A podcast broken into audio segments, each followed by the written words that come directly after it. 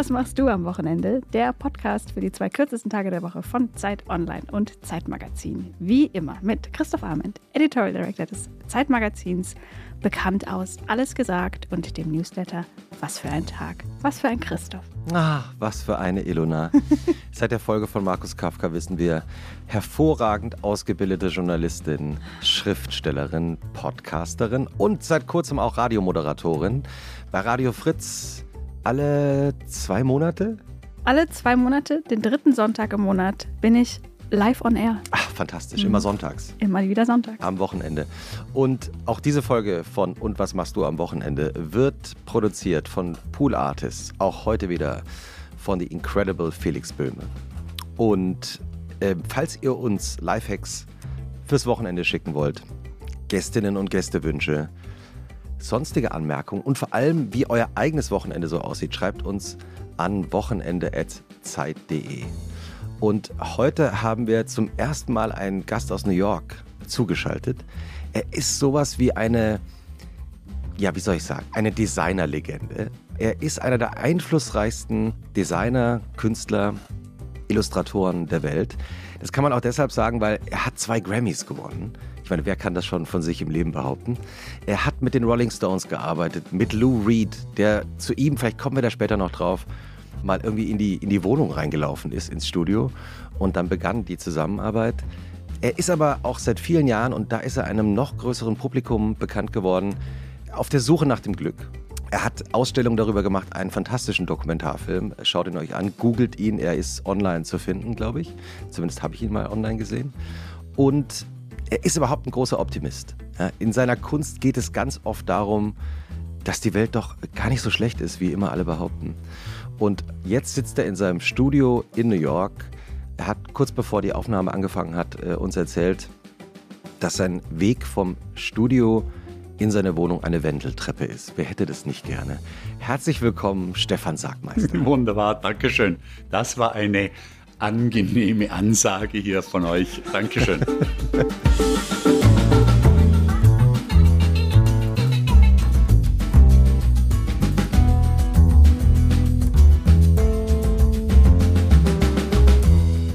Du stehst jeden Tag sehr früh auf. Mhm. Ja, also äh, es ist so um fünf äh, und dann mache ich was, was von außen sehr wahrscheinlich sehr lächerlich ausschaut, von innen drinnen aber ein großer Spaß ist. Und das ist ein Workout in der Virtual Reality. Meine Freundin, die arbeitet für die Firma und äh, ich glaube, ich würde jetzt mal sagen, das ist überhaupt das Beste, was es gibt in der Virtual Reality. Also ich kenne mich ein bisschen aus, weil wir für die für die letzte Großausstellung auch eine VR-Station in Auftrag gegeben haben. Und in diesem Zuge dieser Arbeit habe ich wahnsinnig viel gesehen.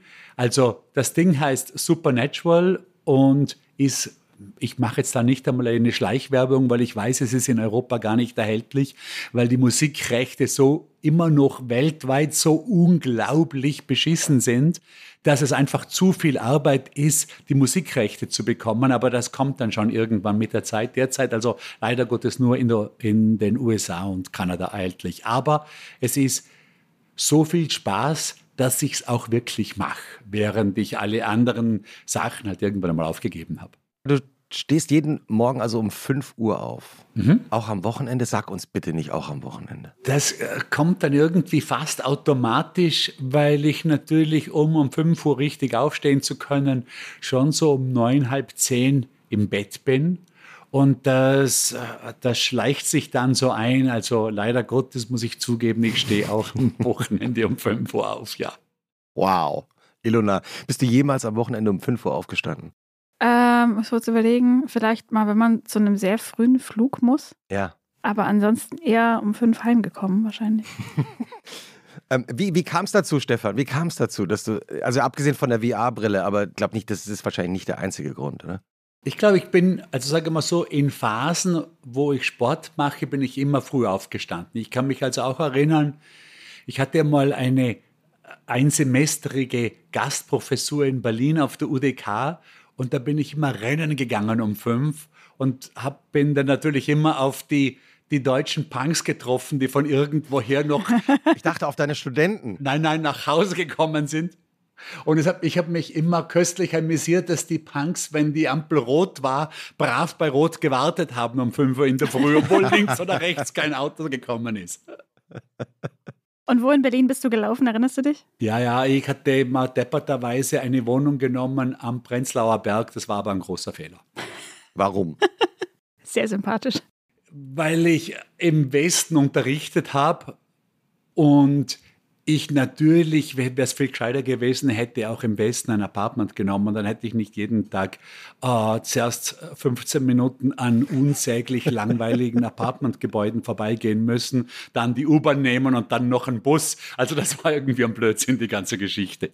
Wie jede Folge von Und was machst du am Wochenende beginnt auch diese Folge mit der literarischen Einführung in dein Wochenende, Stefan. Ilona hat wie immer in ihrer Lederkladde bei Mondschein und Kerzenlicht äh, mit ihrem Handfüllfederhalter eingetragen und literarisch notiert, wie dein Wochenende so aussehen könnte. Und das werden wir uns anhören. Und danach wirst du uns sagen, dass das alles stimmt. Bin ich ganz sicher. Mir ist was richtig Blödes passiert. Ah ja? ja. Ich schreibe diese Texte immer am Laptop. Ah, was? Und am Laptop nicht? Du kannst doch jetzt nicht. Also, ja, ich schreibe die also, am Laptop und schreibe die dann handschriftlich ab für, ins Buch. Genau, sehr gut. Und diese Übertragung hat heute nicht stattgefunden. Das heißt, du müsstest das heißt, improvisieren aus deinem Gedächtnis. Ich weiß ungefähr noch, was da so drin steht, ja. aber ich kann das in der Form nicht performen. Kannst du es ungefähr noch wiedergeben? Im Grunde genommen ist ja wie bei der Lesung, wenn man auf einer Bühne steht, äh, das Buch aufschlägt und plötzlich merkt, das falsche Buch dabei. Ich erinnere mich auf jeden Fall an einen Satz, der geht ungefähr so, nämlich Stefan Sargmeister lebt mit, von, aber auch mit seinen Ideen wie Haustiere, nur ohne die ganzen Haare. Das heißt, dein Wochenende besteht darin, dass du dich ein bisschen nebenher auch um deine Haustiere kümmern musst. Das heißt, du musst spazieren gehen, du musst deine Ideen pflegen, du musst die äh, manchmal vielleicht waschen, nochmal neu sortieren. Es geht darum, dass du gutes Futter findest dafür, ähm, ich erinnere mich an den Begriff Cream Cheese Bagel. Ich weiß nicht, ob der, ähm, ob der ein Standard in deinem Haushalt ist. Ich ähm, vermisse die auf jeden Fall manchmal, weil es in Berlin irgendwie nicht so viele gute Bagels gibt. Ja, das stimmt. Nickender Gast übrigens. Es geht um schwarzen Kaffee und es ging auch um äh, diese lauten äh, Strom-Diesel-Aggregate, die manchmal in Hinterhöfen stehen und wahnsinnig viel Lärm machen und eigentlich so einen, einen beständigen Bass ergeben, der dich durch die Straßen New Yorks massiert, während du deine Haustiere spazieren führst. Mann, das machen wir jetzt immer so. Ohne, ohne Übertragung, live aus dem Gedächtnis vorgetragen. Nee, dafür habe ich gerade zu viel geschwitzt. Bitte nicht. Man sieht nichts davon. Stefan, was, was stimmt davon? Ja, also Ilona, da hast du sehr viel richtig gekriegt. Sehr viel. Erstaunlich. Also das, äh, ich fange jetzt einmal bei den Bagels an. Äh, wir lassen uns die liefern in der Früh. Also da gibt es bei mir in der Gegend einen alten Delikatessen, der heißt LM und der liefert unglaublich. Der ist zwar nicht berühmt, es gibt ja in New York, wie man sich vorstellen kann, sehr viele berühmte Bagellieferanten, Rassendorters und so weiter.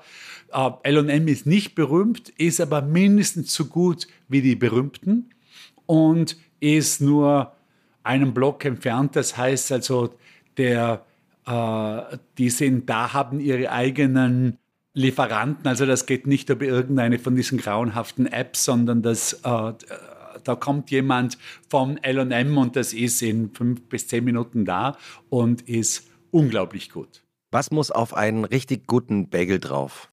Also ich mache einen Plain Bagel mit Chive Cream Cheese, Onions and uh, Red Onions und Tomatoes und Loks natürlich.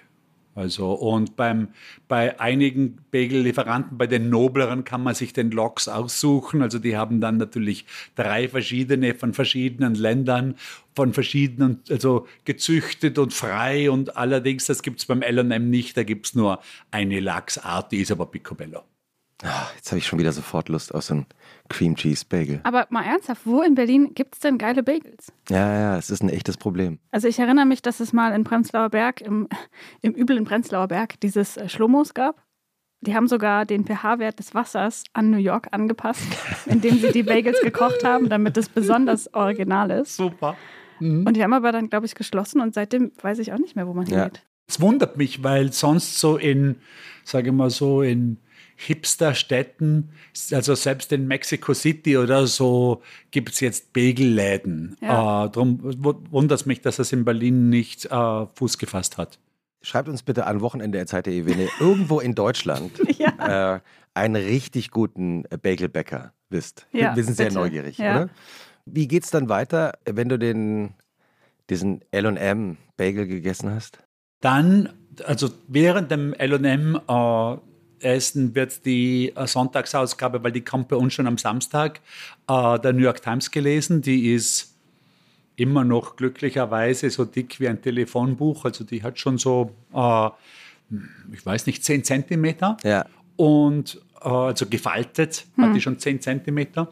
Und danach gehen wir als Erste in die Galerien. Das heißt, dass manche Galerien machen schon um 10 auf und manche um 11. Also das Spazierenführen der Ideenhaustiere, Ilona, das äh, stimmt also absolut. Also, weil ich glaube, das ist auch einer meiner Lieblings- und auch von der Carolina, meiner Partnerin, Lieblingsbeschäftigungen in New York oder eigentlich ein Ding, das uns ganz besonders gefällt vom Wohnen in New York, ist die unglaubliche Vielfalt der Galerien. Oder? Also, äh, ich wohne auf der 14. Straße, das heißt, es ist gerade die Grenze zu Chelsea und Chelsea alleine, ich habe es gerade kurz nachgeschaut, hat 400 Galerien, aber im Tribeca gibt es vielleicht nochmal 150 und dann auf der Lower East Side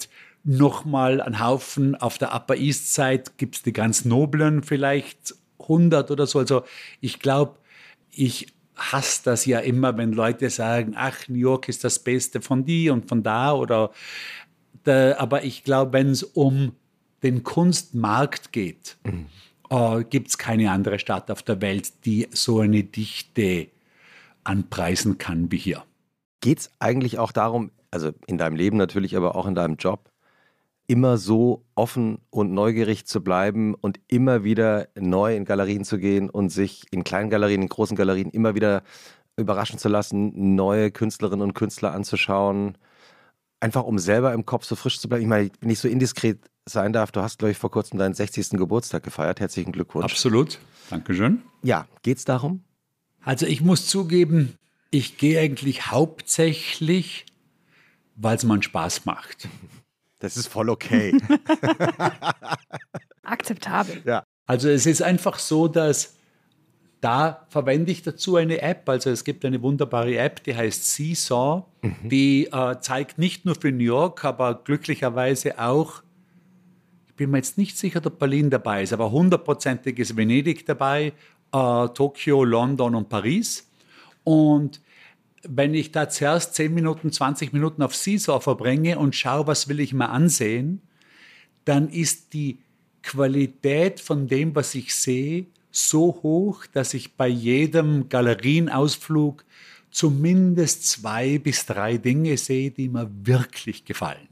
Und das ist dann, das ist so ein Spaß, Dinge anzuschauen, die mir auch wirkliche Freude machen oder die ich wirklich interessant finde, dass ich nächsten Samstag wieder gehe. Oder den übernächsten. Also ich gehe ja nicht jeden, jedes Wochenende, aber sehr, sehr häufig. Ich habe mal eine vielleicht etwas dumm klingende Frage, aber es interessiert mich wirklich. Woran erkennst du, dass dir was gefällt? Das ist relativ einfach. Also das ist, äh, wenn es wirklich gut ist, dann spüre ich es im Magen. Aha. Also da kommt eine Freude auf. Das ist, äh, wenn's, aber dann muss es schon sehr, sehr gut sein. Äh, ansonsten wird das absolut von selber, ohne Überlegungen, ich glaube ich, in meinem Kopf klar. Das ist so eine Mixtur aus, ich würde mal sagen, das, es muss was Neues dabei sein. Also es braucht eine gewisse, es braucht eine gewisse Portion von Neuem, weil gerade am Samstag fühle ich mich meistens ganz gut. Das heißt, es geht mir nicht schlecht, wenn ich dorthin gehe. Das, das heißt, und je besser es mir geht, desto höher muss die Passion Neues sein. wenn ich schlecht beieinander bin, dann will ich lieber das Zeug sehen, das ich Für schon gut kenne. Ja. Ja. Dann, dann, dann, dann schaue ich mal lieber Warhol oder Liechtenstein oder so irgendwas an. Ist es ein Trick, dass man sagt, okay, mir geht es heute nicht so gut, also gib mir, gib mir Warhol? Ich mache es nicht so bewusst, aber ich glaube, wenn ich es messen würde, wäre es so. Du bist ja auch du, ja, ja, ja, ich bin ein Listenmacher natürlich, ja, absolut, ja. Du bist ja auch berühmt für deinen Umgang mit Statistiken und äh, ja, Tortendiagrammen in deinen Ausstellungen. Das heißt also, wenn du jetzt so eine äh, Torte entwerfen würdest, mhm. äh, prozentual, wie ist, muss das Verhältnis sein zwischen neu und gut drauf und nicht gut drauf? Also ich glaube, insgesamt bin ich schon jemand, dem die Dinge, die er schon kennt, gut findet. Da gibt es aber, ich glaube, das geht uns allen so. Also die Theorie wäre aus der, wenn es uns noch nicht gefressen hat, kann es nicht so schlimm sein. Deshalb äh, mögen wir die Dinge, die wir kennen.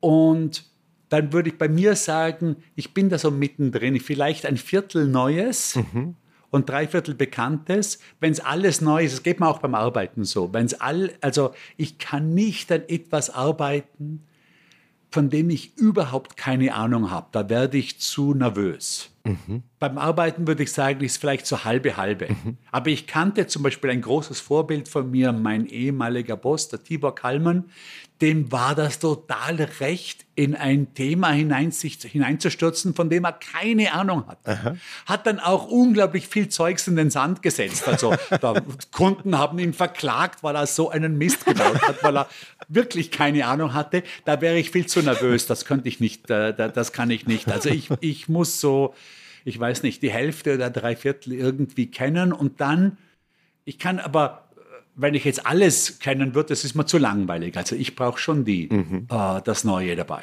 Und ich glaube, beim Ansehen ist es ähnlich. Ja. Wir haben es ja schon an deinem Dialekt so ein bisschen rausgehört. Wir müssen einmal kurz erklären, äh, dass du, obwohl man es eigentlich glauben könnte, äh, kein geborener New Yorker bist, sondern in Bregenz auf die Welt mhm. gekommen bist in Österreich. Wie war eigentlich, wie waren deine Wochenenden eigentlich äh, zu Hause in Bregenz als Teenager, als Kind? Hm, da war ich, das kam drauf an. Also es war so eine Mixtur. Als Teenager war ich als sehr junger Teenager, also so mit 13, 14, war ich in miserablen Rockbands. Und dann mit 14, 15, 16 war es besser. Da habe ich äh, zuerst geschrieben für ein lokales Magazin und dann glücklicherweise den Sprung ins Layout gemacht, weil das wollte sonst niemand machen beim Magazin.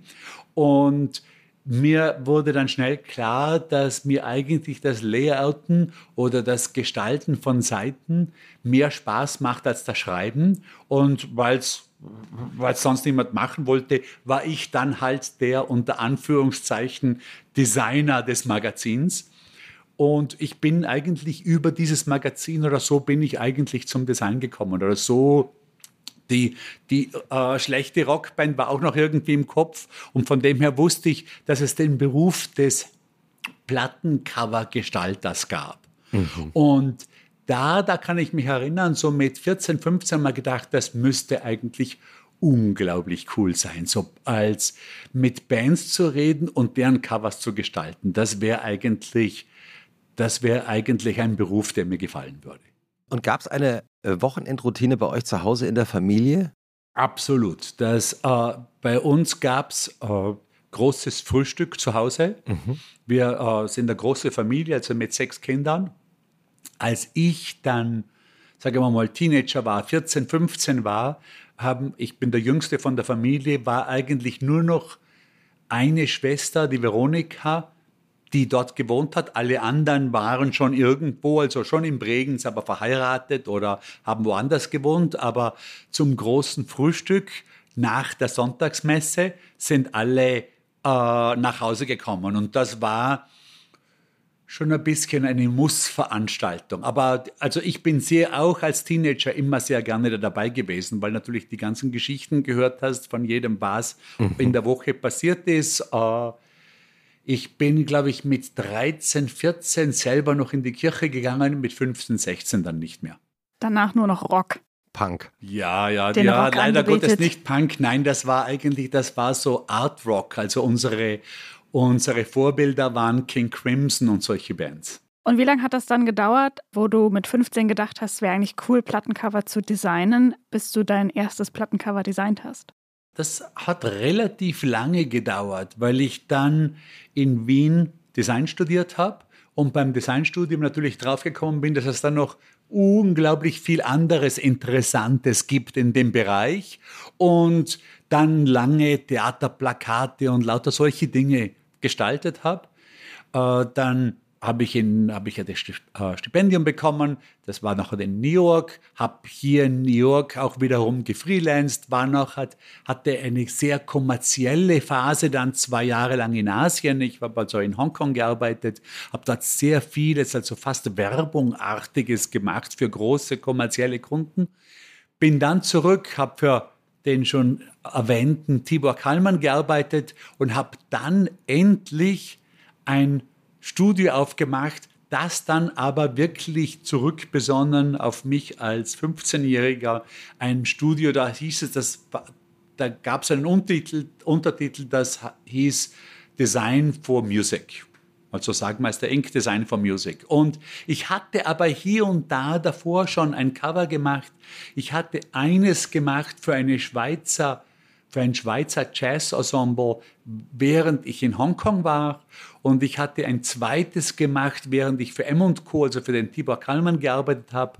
Das war für das Yellow Magic Orchestra. Das ist der Richie Sakamoto. Also das waren dann natürlich schon ein bisschen eine andere Liga. Das waren dann also schon Leute, muss aber sagen, die Schweizer, das Schweizer Jazz-Ensemble hat mir die Musik auch sehr gut, auch sehr gut gefallen. Aber von äh, YMO, von Yellow Magic Orchestra, war ich schon, ich würde jetzt mal sagen, nicht der größte Fan, aber die hat mir schon sehr gut gefallen. Also, und wo ich das eigene Studio aufgemacht hat, habe hab ich also die zwei Covers, die hatte ich im Portfolio.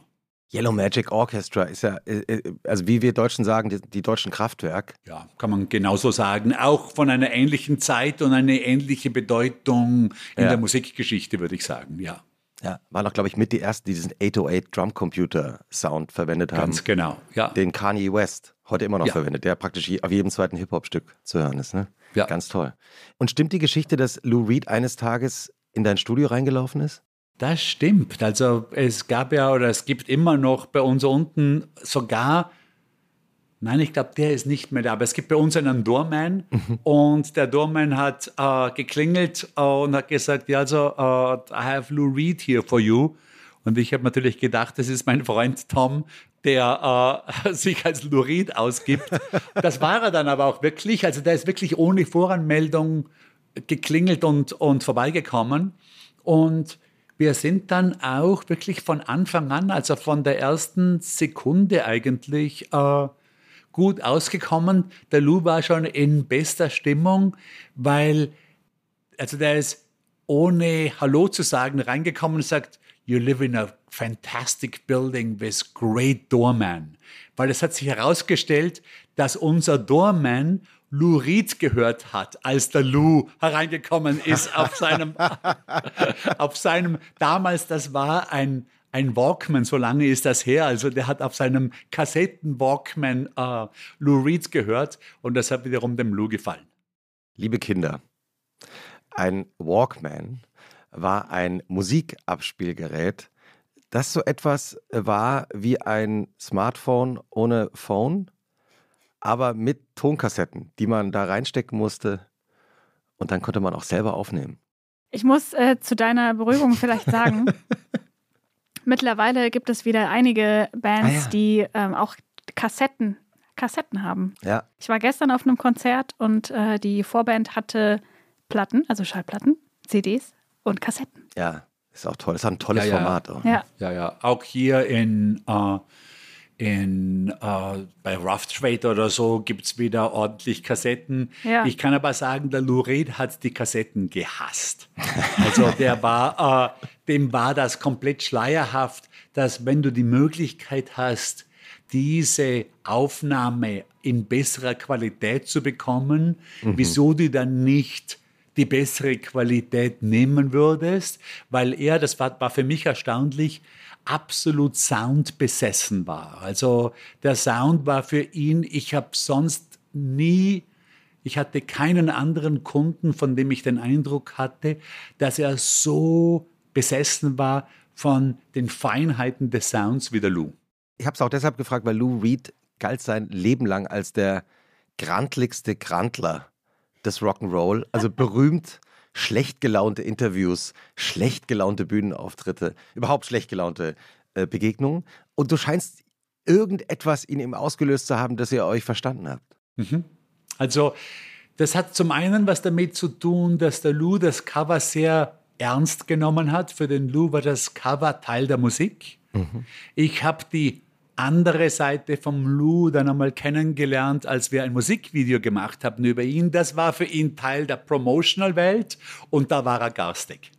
Aber bei allen Cover-Dingen war er super. Ich hatte natürlich auch wahrscheinlich das Glück, ich habe ihn gerade kennengelernt, als er mit der Laurie Anderson zusammengekommen ist. Und das war sicher ein guter Einfluss. Und ich glaube, viel von seinem schlechten Ruf kam natürlich daher, dass er wirklich Journalisten nicht ausstehen konnte.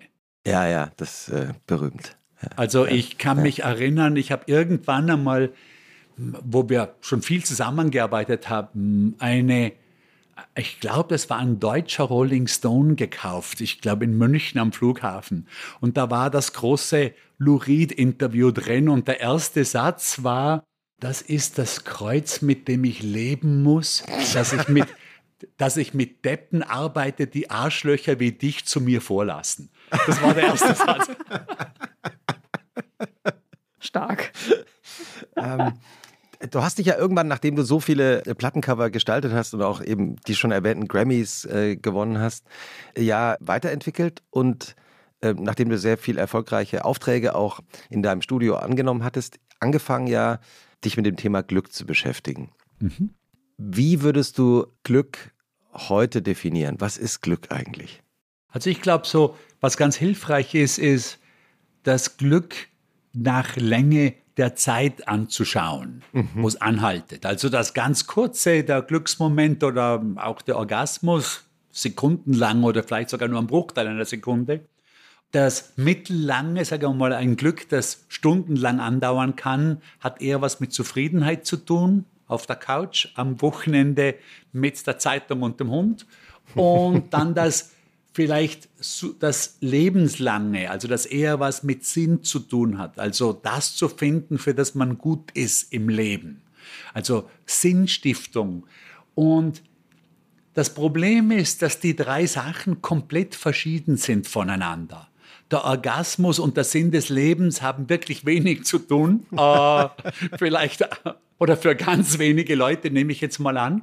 Äh, aber die alle drei funktionieren unter dem gleichen Begriff und ich glaube, deshalb gibt es auch so unglaublich viele Missverständnisse da, weil da eine redet über den Glücksmoment und der andere redet über irgendeine Zufriedenheit. Aber alle drei, es ist eher eigenartig, dass wir gerade im Deutschen eigentlich fast nur ein Wort dafür haben, obwohl es ja das, die, die, das Glücksgefühl so unglaublich vielschichtig ist und in so vielen verschiedenen Richtungen äh, erlebt und interpretiert werden kann. Erinnerst du dich, in welcher Lebensphase du angefangen hast, dich für das Thema zu interessieren? Also kam das aus einem Gefühl der Zufriedenheit, die du erhalten wolltest, oder aus einem Gefühl des Mangels, wo du gemerkt hast, ich muss mich damit irgendwie mehr beschäftigen jetzt? Eigenartigerweise kam es aus der Zufriedenheit. Ah ja. Also das hatte an, also man würde ja das Gegenteil denken, oder? Also man würde ja denken, dem muss es beschissen gewesen sein und gegangen sein und der, der, das wäre der, war der Grund, wieso er sich mit dem Thema beschäftigt hat. Nein, es war also so, dass ich auf Sabbatical war in Bali, äh, in einem wunderschönen Haus und eigentlich an Möbeln für das in der Renovierung sich befindende Studio in New York gearbeitet habe. Mhm. Und ein Freund von mir ist auf Besuch gekommen und hat die ganzen Prototypen, da hatten wir schon wahnsinnig viele Kartonprototypen herumstehen im Studio. Der hat sich diese Prototypen angeschaut und hat gesagt, ja, es ist irgendwie ganz interessant, aber eigentlich ist es eine Verschwendung deiner Zeit. Du hättest eigentlich die Verpflichtung, etwas zu machen, von dem andere Leute mehr davon haben als Möbel für dein eigenes Studio. Mhm. Und das war ein Satz, der was ausgelöst hat in dir. Mhm. Ja, ja, der ist also ein guter Freund, äh, der mir solche Sachen nicht häufig sagt, sondern das war also, ich habe es mhm. gehört, mhm. sagen wir mal so. Und ich habe mal gedacht, was könnte es denn sein, was, was interessanter wäre für andere Leute?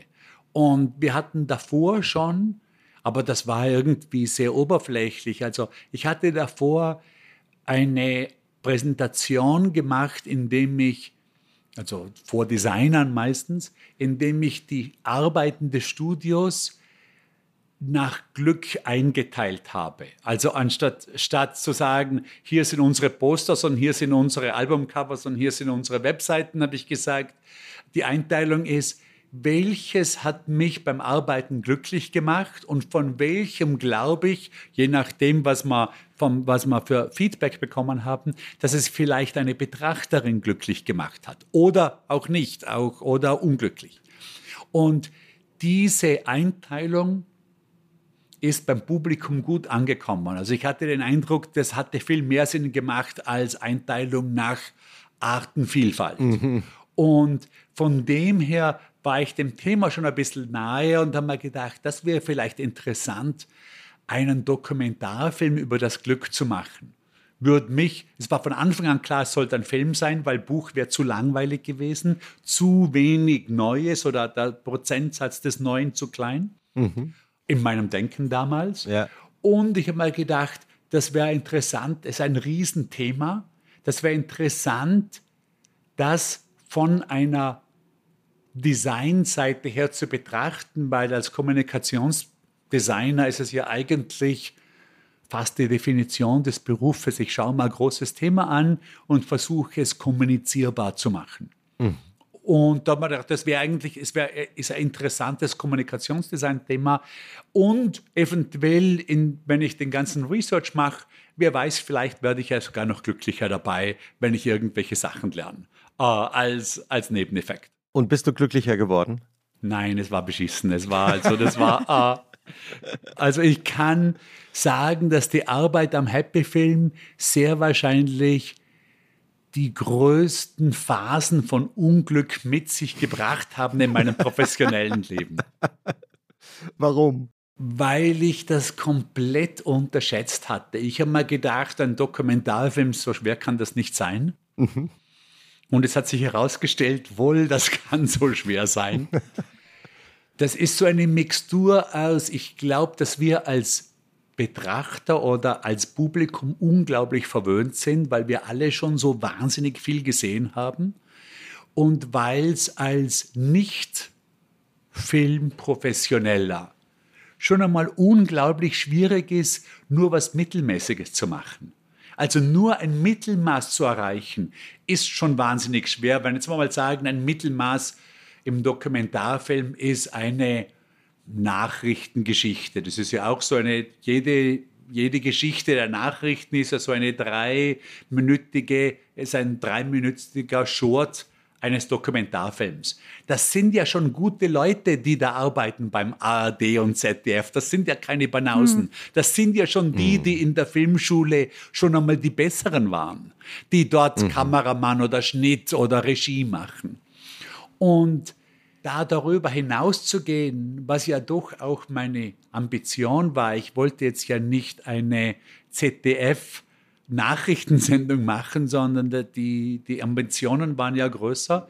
Es war brutal schwer und ich kannte mich nicht aus. Das heißt, es gab wahnsinnig viele Momente, wo wir irgendwas gemacht haben, gerade im Schnitt. Also der Schnitt war das Schlimmste. Äh, beim Schnitt, ich sehe drei Minuten, was wir jetzt da gerade geschnitten haben und ich weiß, das ist unglaublich schlecht. Das ist ein absoluter Mist.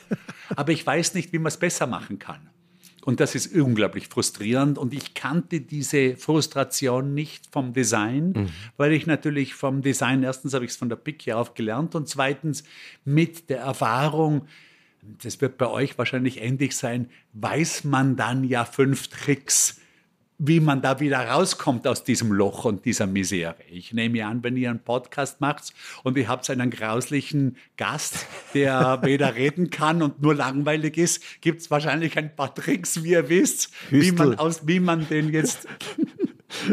Hüstel, Hüstel. Das heißt also, wenn ihr anfangt zu hüsteln, dann weiß ich, wir sind im Loch ich muss kurz noch eine Indiskretion begehen, weil unser Produzent Felix Böhme hat mir gerade ein kleines Handzeichen gegeben. Er hat nämlich die Schere symbolisiert, der sogenannte Schnitt.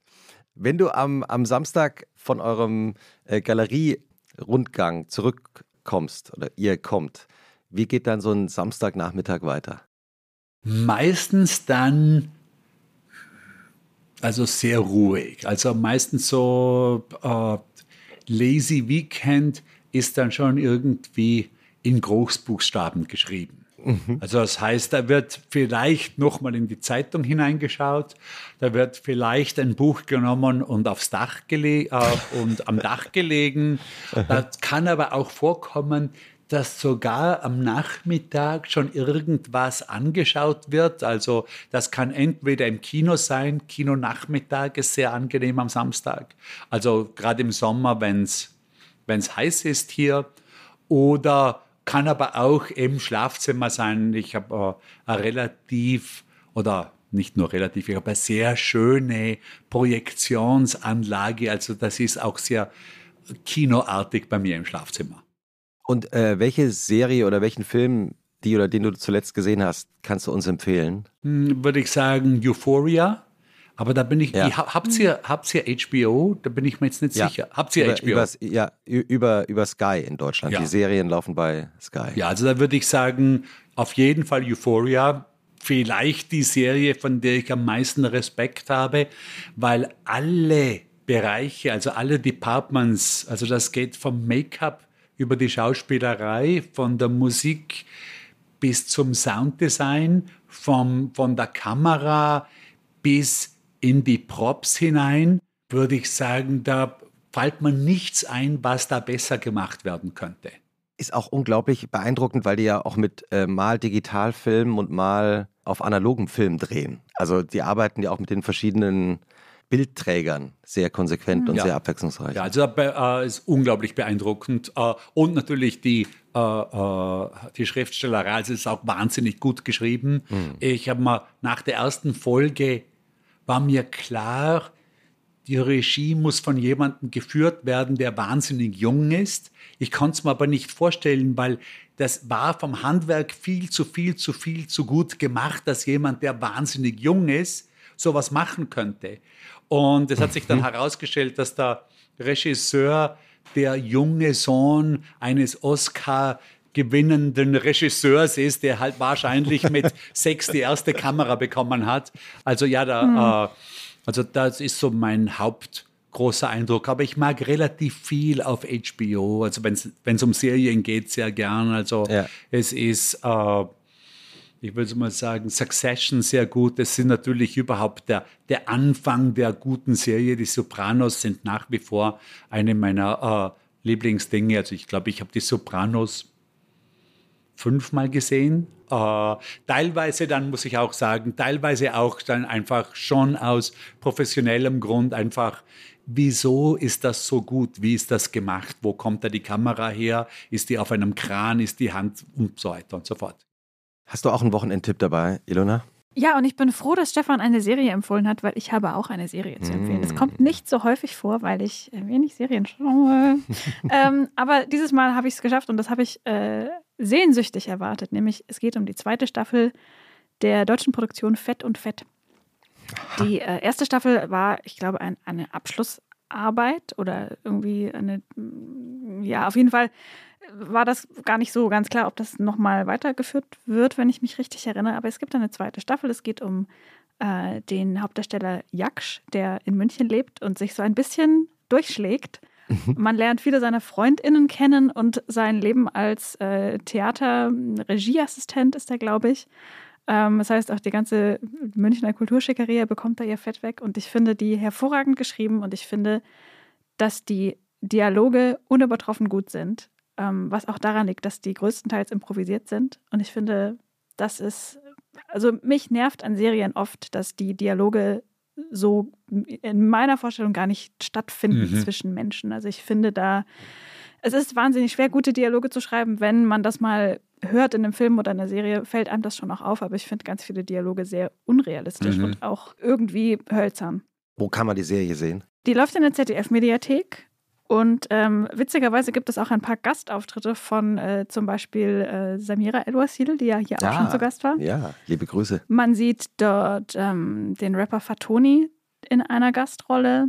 Und ähm, wir haben ja öfter schon mal hier empfohlen das äh, Splendido-Magazin, Ja, auch aus München. auch aus München. Und eine der beiden ähm, Gründerinnen oder äh, ja, die Person, die dahinter steht, Mercedes Launstein, hat auch einen Cameo-Auftritt. Ja, also müssen wir uns anschauen. Muss man sich anschauen. Super. Werde ich probieren, ob ich das irgendwie zustande kriege hier herüben. Mit einem VPN klappt es Wahrscheinlich, vielleicht. ja. VPN, ne? Der alte Trick. Und du, Christoph? Ja, ich habe auch was dabei. Und wie immer ein Spiel. Was? Ja, Bist du sicher, dass du kein Buch dabei hast? ja ich habe auch ein Buch dabei, aber, aber ich habe auch ein Spiel dabei. Weil ich habe gestern, es wird ja jetzt, also wir, wir bewegen uns ja jetzt langsam an das Ende des Sommers. Nee. Ähm, Nee, nee. um dir diese traurige Nachricht Nein, mitzuteilen. nein. Es kommt ja noch der Indien-Sommer, der wird ja noch ganz toll. Äh, aber ähm, so langsam äh, kann man sich auch wieder an den Gedanken gewöhnen, äh, so zu Hause zu sein und Spiele zu spielen. Und ich habe gestern zum ersten Mal seit ewigen Zeiten wieder Mastermind gespielt. Wow. Kannst du dich noch an Mastermind erinnern, Stefan? Aber klar, absolut. Hab's da, aber auch glaube ich nicht, dass ich das die letzten zwei Jahrzehnte gespielt habe. Ja. Aber Same. davor schon. Same. Und ich, es ist so eine, auch eine Kindheitserinnerung. Mastermind ist ein, ähm, ja, es ist kein Brett, aber es sozusagen, es ist eine Art von Brettspiel und es ist ein ein Logikspiel. Und ähm, man spielt es zu zweit. Hm. Und äh, eine Spielerin, ein Spieler steckt hinter einer Plastikklappe eine bestimmte Anzahl von farbig unterschiedlichen Sticks. Und du hast maximal zwölf Möglichkeiten, diese Sticks in der richtigen Reihenfolge, in der richtigen Farbe nachzuraten. Und jeder Versuch von dir wird so bewertet, dass du erfährst, steckt mein Stick, den ich jetzt da gerade reingesteckt habe, in der richtigen Farbe an der richtigen Stelle. Wow. Ist das ein bisschen so wie Schiffe versenken? Ja, es ist verwandt. würde Sehr, ich sagen. aber viel, also, es ist viel mehr, viel komplizierter, aber es geht in die gleiche Richtung, ja. Ja. Und ähm, ja, es ist eine Erfindung aus den 70er Jahren von einem israelischen äh, Spiele-Maniac und der hat es dann auf, den, auf der Nürnberger Spielwarenmesse verkauft Wow. an eine englische Firma und die haben es dann populär gemacht und auch Mastermind genannt. Und bist du in Mastermind? Nein, Du hast verloren. aber ich habe es immerhin geschafft. Mein Rekord war innerhalb von drei Versuchen. Wow. Boah. Ja, ja. Also das, das war, das war, da war ich sehr stolz auf mich. Aber es ist kompetitiv. Also man muss sich gut verstehen. Aber dann macht es äh, echt Spaß. Also Mastermind, auf Deutsch heißt es Superhirn. Also in Österreich ist das Mastermind. Ja, natürlich. Aber ähm, ja, Mastermind von Parker natürlich, die ja äh, sehr viele berühmte Spiele äh, früher gemacht haben. Also ich meine, das war natürlich ein Spritzguss und das war damals, das war ja natürlich die Zeit, wo ja sonst die, das waren natürlich alles die Kartonspiele, also DKT und diese Monopoly und so. Da gab es vielleicht einmal ein, Plas ein Plastikhäuschen oder sowas, aber und das war schon was Neues, dass der, der Board selber ein Spritzguss war. Und die äh, Guck mal, der Designer, der Designer spricht sofort. absolut. Aber, aber in Braun leider Gottes. Ja, ja stimmt. Ja. Aber Spritzguss klingt eigentlich ganz lecker. Es gibt auch, also wenn ihr das nachgoogeln wollt, es gibt äh, das alte Cover äh, die, äh, auf dem Karton draußen. Da gibt es ein berühmtes Foto von einem älteren Gentleman, äh, neben dem eine asiatischstämmige Frau elegant, sehr elegant steht. Und ich habe auch nochmal nachgeschaut, wer die eigentlich sind. Und tatsächlich äh, waren das, war das ein Streetcasting in England irgendwo auf der Straße. Und ähm, dieser Mann, der eigentlich nur zufälligerweise auf diesem Foto war, er hat sein Leben damit verbracht, als Mr. Mastermind äh, in, auf Spielenkongressen aufzutreten und hat mit großer äh, äh, Grandezza, also diese Rolle, die er nur auf diesem einen Foto äh, Ja. gespielt hatte. Und die Frau ist später eine sehr erfolgreiche Programmiererin, Coderin geworden, die äh, große Karriere gemacht hat in der Tech-Industrie. Unglaublich. Also Wow. die war sozusagen Mrs. Mastermind. Unglaublich. Was sie zu dem Zeitpunkt auch noch nicht so richtig wusste. Wow. Ja. What a story. Ja. Werbung. Diese Woche in der Zeit? Die Bücher des Frühlings. 16 Seiten blühende Fantasie. Von gefährlichen Liebschaften, einer Flucht auf dem Mississippi und magische Erzählkunst. Das Literaturspezial zur Buchmesse in Leipzig. Die Zeit, Deutschlands größte Wochenzeitung. Jetzt am Kiosk oder direkt bestellen unter zeit.de/slash bestellen.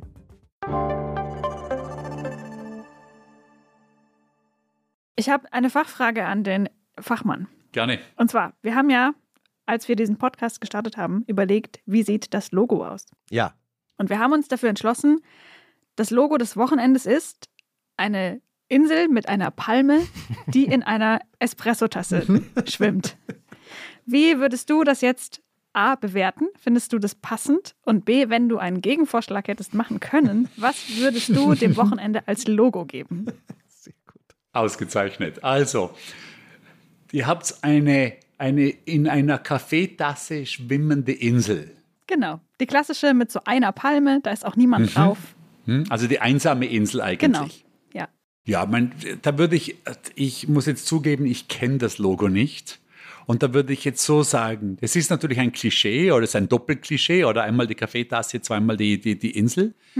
Und es ist nicht einfach, aus Klischees gute Logos zu machen, weil es die natürlich schon gibt, oder? Also wenn ich jetzt googeln würde, Logo einsame Insel, würde ich jetzt mal annehmen, wir können es danach kurz mal probieren, würde ich mal annehmen, da bekomme ich Dutzende von anderen einsame Inseln-Logos.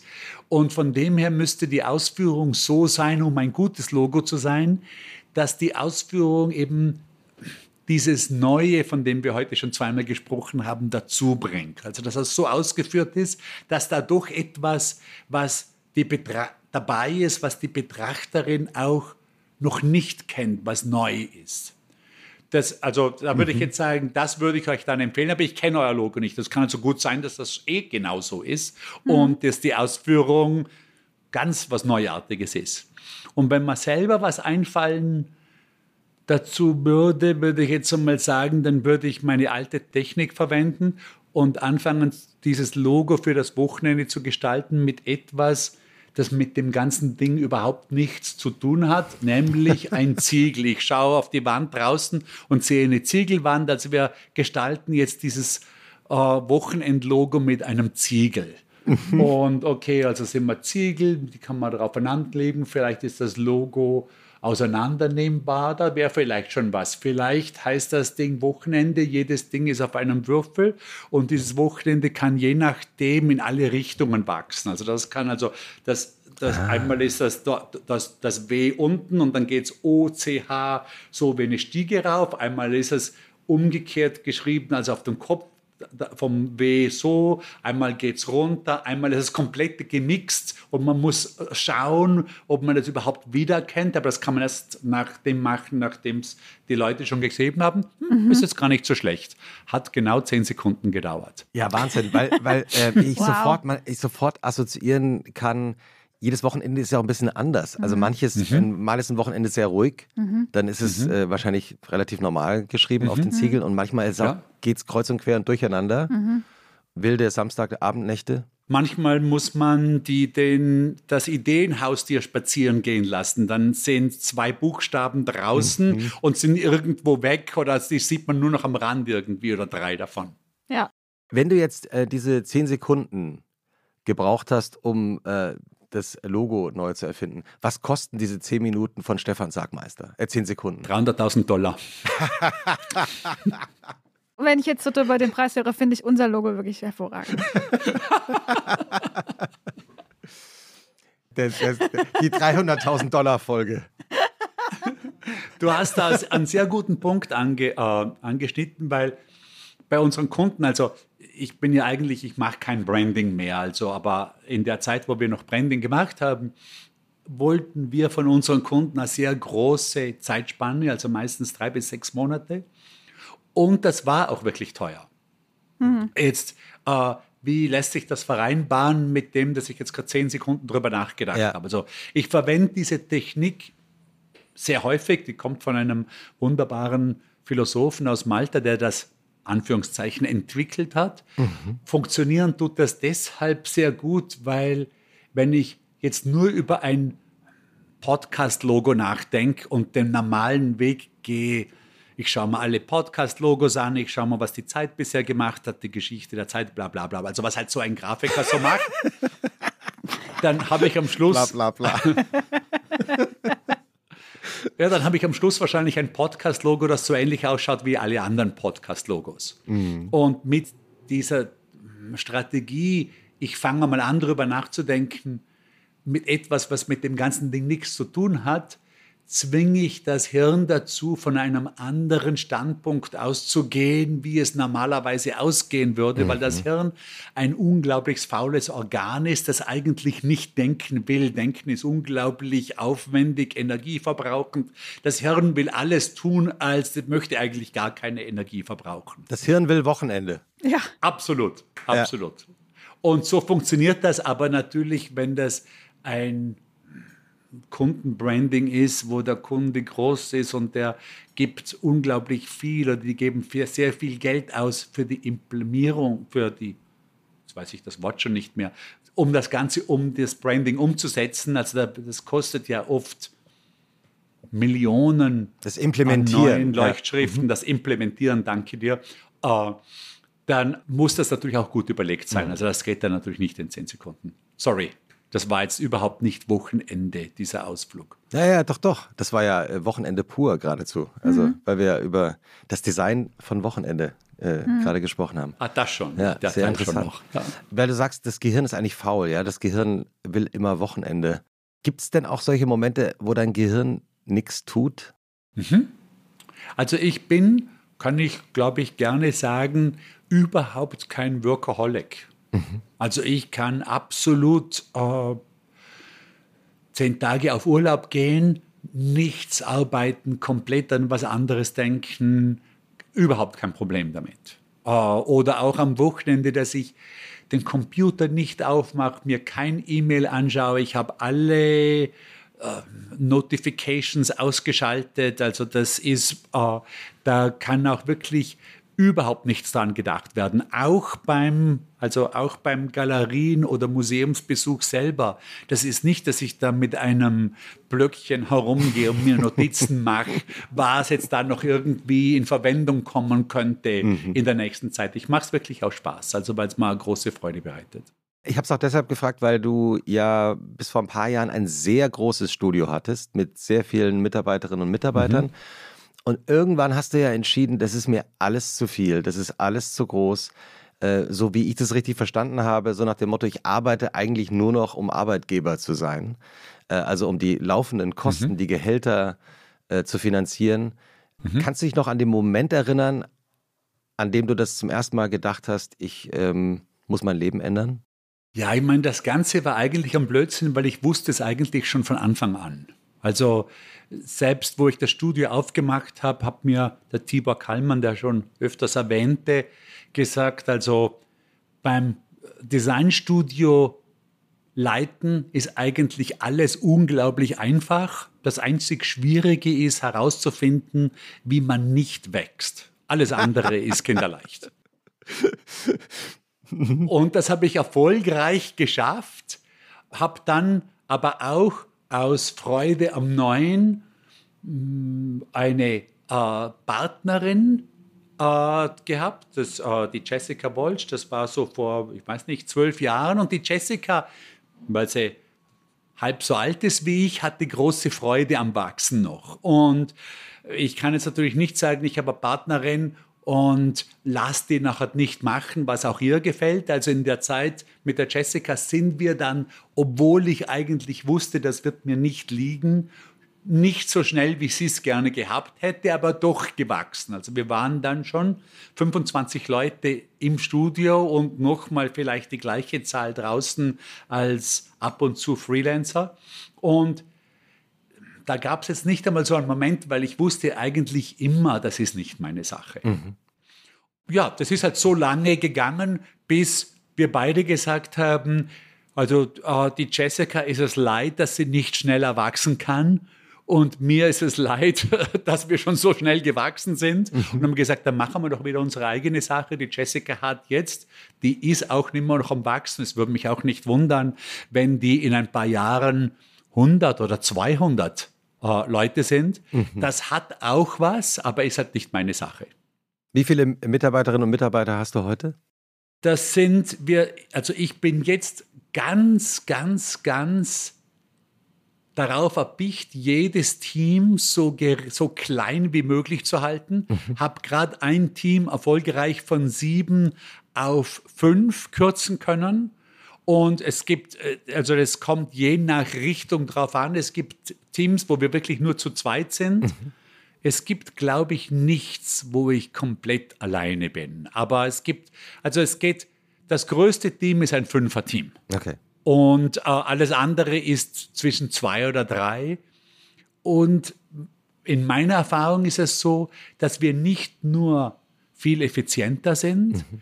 sondern dass die Leute im Fünfer-Team viel fröhlicher an der Arbeit sind, wie wenn dieses gleiche Team die gleiche, äh, die gleiche Arbeit zu zehnt machen würde. Obwohl natürlich die fünf ja eigentlich härter arbeiten müssen, weil wir sind ja nur zu fünft. Ja, ja, ja. Aber fünf ist eine gute Größe, damit jede und jeder sichtbar und hörbar ist. Absolut, ja. Also ich, für mich, glaube ich, ist das fünf eine Maximumzahl. Wir hatten also, wir waren in, dem gleich, in der gleichen Richtung acht und da hat sich dann schon herausgestellt, dass die zwei Leute die zwei anderen Leute nicht ausstehen konnten. Oder dass die Person gedacht hat, dass die Person eigentlich nicht so viel arbeitet, wie sie eigentlich sollte. Wie sehen eigentlich eure Sonntagnachmittage aus?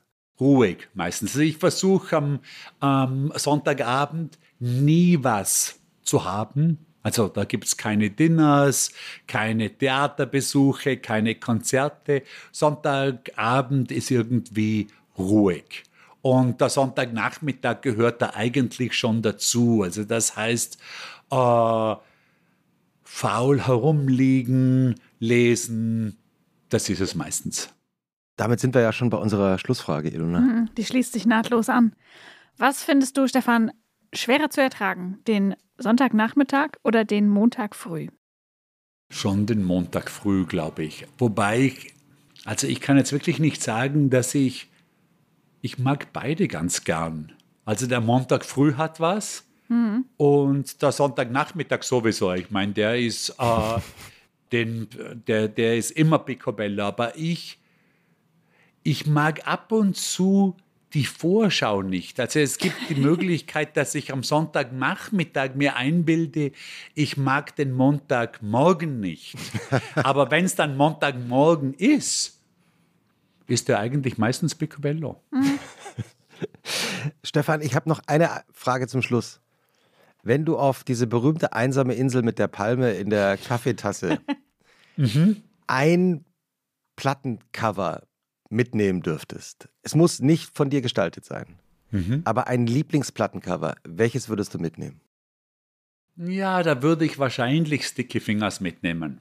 Leider nicht von mir gestaltet, aber für eine Band, für die wir gestaltet haben, aber nicht so ein gutes Cover. Also Sticky Fingers ist äh, vom Andy Warhol gemacht für die Rolling Stones. Und ich kann da sogar noch eine kurze Geschichte dazu erzählen, weil als ich den Herrn Jagger und den Herrn Watts zum ersten Mal getroffen habe, habe ich den Jagger gefragt, was denn seine Lieblings-Stones-Covers wären. Ah. Und er hat gesagt, Exile for Main Street, Some Girls und Sticky Fingers. Und ich habe gesagt, super, wir werden gut zusammenarbeiten. Ich hätte ehrlich genau die gleichen drei Covers gesagt, aber ich hätte andere Reihenfolge. Sticky Fingers, Some Girls und Exile for Main Street. Und dann sehe ich, wie der Charlie Watts rüberlehnt und dem Jagger so zuflüstert, What's on Sticky Fingers? Das ist vielleicht eine der besten Rolling Stones-Anekdoten, die ich jemals gehört habe. Und der Jagger sagt ihm, you know, it's the one that Andy did, the one with the zipper. oh, Andy. Stefan, das war ein sehr vergnügliches äh, Wochenende aus New York. Hat mir auch Spaß gemacht, wirklich. Vielen Dank und äh, schönes Wochenende. Vielen Dank. Danke, Christoph. Danke, Ilona. Ciao, Stefan. Dankeschön. Tschüssi. Ciao, Servus.